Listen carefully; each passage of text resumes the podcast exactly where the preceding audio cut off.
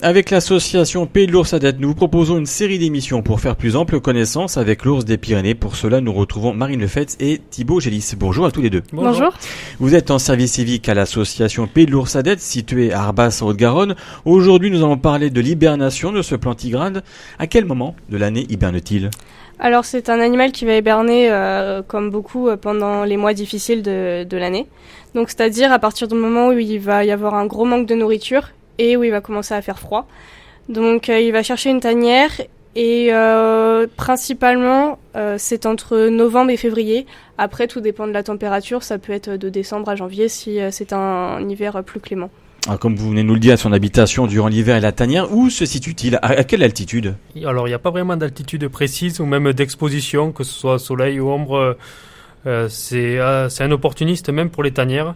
Donc, euh, il peut choisir une zone rocheuse. euh, euh, dès que ce soit un état assez fracturé du sol, euh, une cavité, euh, une ancienne mine même, c'est déjà arrivé.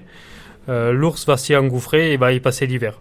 Après, ça dépend. Si c'est une femelle avec des petits, elle va soigner un peu plus la cavité.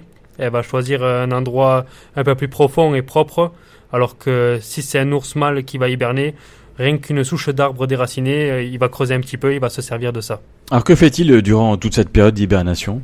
Eh ben, il va dormir. Donc on dit plutôt qu'il est en état de léthargie avancée.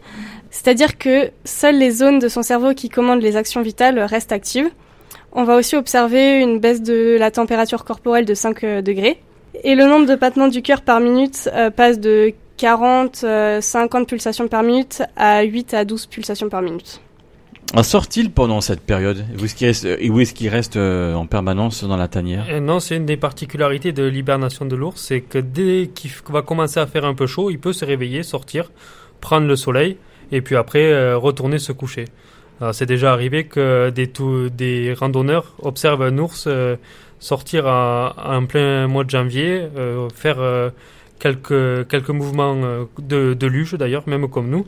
Il va s'amuser avec la neige, il va glisser sur la neige, et il va faire ça deux, trois fois, et puis retourner dormir euh, dans la grotte. Il mange pendant l'hibernation? Alors euh, l'ours ne mange pas et ne boit pas pendant toute l'hibernation. Euh, son tube digestif est vide et colmaté par un bouchon de cellules de l'intestin, de sécrétions muqueuses, de poils et de, fé- de fesses. Euh, et, et donc en fait il va stocker la graisse euh, en partie dans la bosse euh, qu'on peut observer au niveau de, du garrot, donc au-dessus des épaules. C'est ce qui fait qu'il tient durant toute cette hibernation alors. C'est ça. Quel est son rythme respiratoire pendant cette période? Donc l'ours il va être recroquevillé sur lui-même pour ne pas perdre trop de chaleur et son rythme respiratoire est donc divisé par deux. Nous allons passer à présent au saviez-ours. L'entrée euh, et la sortie en tanière seront fortement influencées, euh, Thibaut.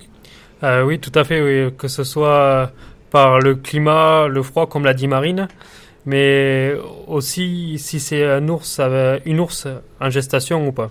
Donc elle va rentrer plus tôt si elle a des petits et elle aura forcément plus de réserves pour pouvoir mettre bas et nourrir ses petits.